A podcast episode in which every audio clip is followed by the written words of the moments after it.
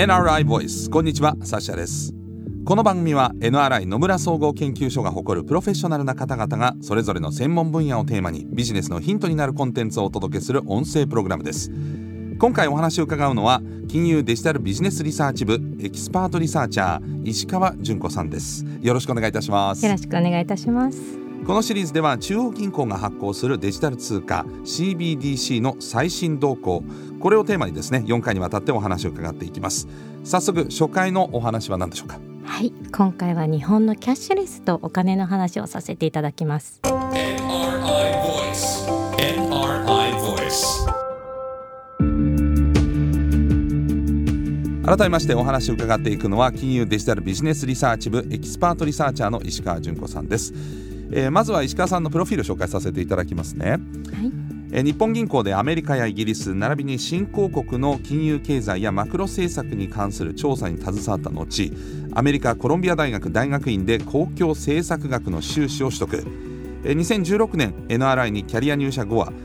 金融環境が激変する下での中央銀行や監督当局による政策対応やデジタル通貨の運営を考える研究会の企画運営に順次携わりイギリスヨーロッパのマクロ政策運営調査を遂行されております。ということで間違いないでしょうか。はい。すごいですね。もう超エキスパート中のエキスパートですけど。ありがとうございます。ご自身も中央銀行にいらっしゃった経験を生かしてということですよね。そうですね。はい。で今回は中央銀行が発行するデジタル通貨 CBDC の最新動向ということなんですけれども、えーこれどういったお話なんでしょうかまずは概況としては。はい、あの中央銀行が発行するデジタル通貨いわゆる CBDC この概念っていうのはですねまだ日本だとあの認知度が15%程度ということでそれほど高くはないと思うんですけれどもはい、あの NRI では2020年度からえー通貨と銀行の将来を考える研究会というものを開催しておりましてはい、日本の中央銀行デジタル通貨の在り方あるいはこう決済の在り方について検討を重ねています。はい、であの私はあのこの研究会の企画や運営に参加しておりましてええ今回はその CBDC についてあうんのご説明する前段として、まあ、日本のキャッシュレスの話から始めたいと思います。はい。あのキャッシュレスといえば、まあ、ちょうどタイミング的なところもあると思うんですけれども、えー普及していくタイミングでちょうどコロナ禍だった、まあ、入ったということもあってですね、はい。えーまあ、あの接触をちょっと避けるためにということで身近になった方も多いと思うんですがどうでしょうか、もうおっしゃる通りでですね。やはりこうインターネットショッピングですね、はい。こちらの利用が増加したりですとか、うん。まあ、衛生面でちょっと現金触りたくないというようなはい。ニーズもあって、あの世界中で現金の利用が減りました。はい。であの逆にこうキャッシュレス決済が増えたという中でですね、ただ日本では少しあの得意な動きがありましてはい。あの現金を好む傾向が強いというところええ。で、1万円札の発行量は日本だけはあの増え続けているということになっています。このコロナ禍を経てもはい。1万円札の発行は増えてるんですか、そうですね。あの徐々に増えてましてなかなかこれがあの日本の特徴的な動きなんですけれども、やはりこれあの日本だと現金って便利に使えますよねっていうところがあのうん大きいのかなと思います。そうですね。なんかあの海外に行くと先進国でも大きい紙幣出すと結構お店の人に嫌がられたりとか、なぜかというと偽札の可能性があるからあのいちいちレジからあの偽札を判定するペンみたいのをピーって出して。だからなんか100ドル札とかい。う100ユーロ札とか出すとちょっとうん。え？っていううん。10ユーロ10枚ないの？みたいに言われたりすることもあったんですけど過去。それに比べると日本であんまりそういう心配ってないですよね。そうなんです。あの偽造が本当に少ないっていう、まあ、紙幣自体も綺麗ですしね。であとその金融機関とか ATM コンビニなど特に大都市部ですと、うん。どこでもその綺麗な現金を入手できるっていうこう利便性もあってこの日本のこう紙幣の特徴かなというふうには思いますね。なる。ほどじゃあ日本ではまだ今後も現金が他国に比べても使われていくってことになるんですかね？そうですねそこなんですけれども今のこう便利な現金の利用環境っていうのはこう金融機関さんですとかあるいはこうお店の方々っていうのがこう ATM を設置したりあるいはこの現金を保管したり輸送したり、まあ、そういったこう目に見えない流通コストっていうのを負担することで実現している環境なんですね。はい。でこの流通コストって年間で2.8兆円に上るというふうに試算されておりましてはい。これだけのコストを将来的にあの負担し続けることができるのか、うんここに保証はやっぱりないんですね。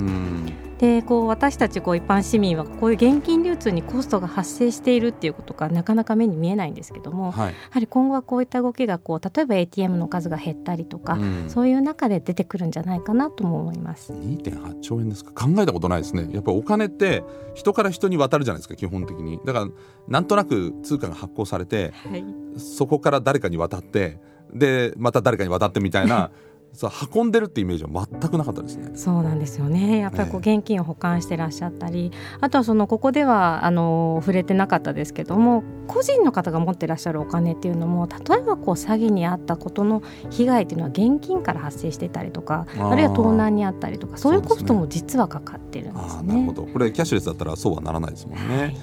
じゃああの日本のキャッシュレス化っていうのは、まあ、この話を受けてどの程度進んでるんですか？はい、あの政府の後押しもありまして現状で決済のキャッシュレス比率というのは40%程度まで上昇してきてはいるんですね。え。であの加えてこう数字的に増えているというだけではなくてクレジットカードや電子マネーそれからデビットカードスマホアプリのこう QR コード決済こういろんなこうキャッシュレス手段を使えるようにもなってきているというところで、はい、こうスマートフォンが普及してきていて、まあ、事業者の方々がいろんなキャンペーンされているという努力もありましてあの日本でもキャッシュレス化が進んでいるというのは言えると思います。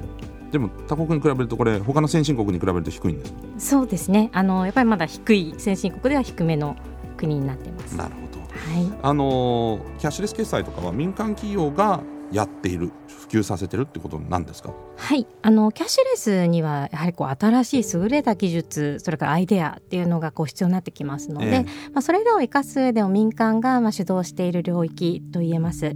でただこう逆にこう民間が主導するからこその課題というのもありまして、はい。まあ、例えばこうクレジットカード皆さんお持ちかと思いますけども、え国際的に見ても一部のこう世界的ブランドがまあ加戦をしているようなえはい、状況っていうのはあのご存知かなと思います。うん、それからあの QR コード決済ですね。こうなんとかペイとかっていうのもあの皆さんお使いだと思いますけれども、急速に普及している一方でこう市場がこう細分化されていると、うん、例えばまるまるペイからバツバツペイにはなかなかこ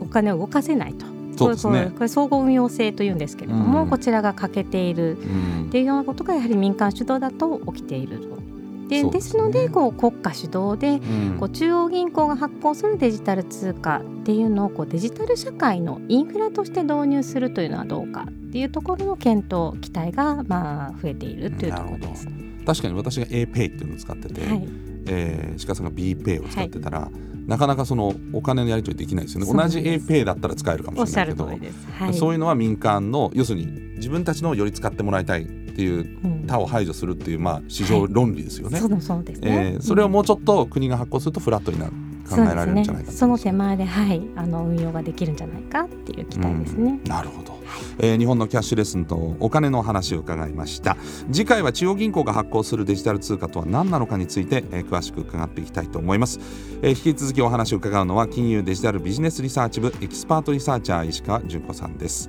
次回もよろしくお願いしますよろしくお願いいたします。NRI Voice. NRI Voice.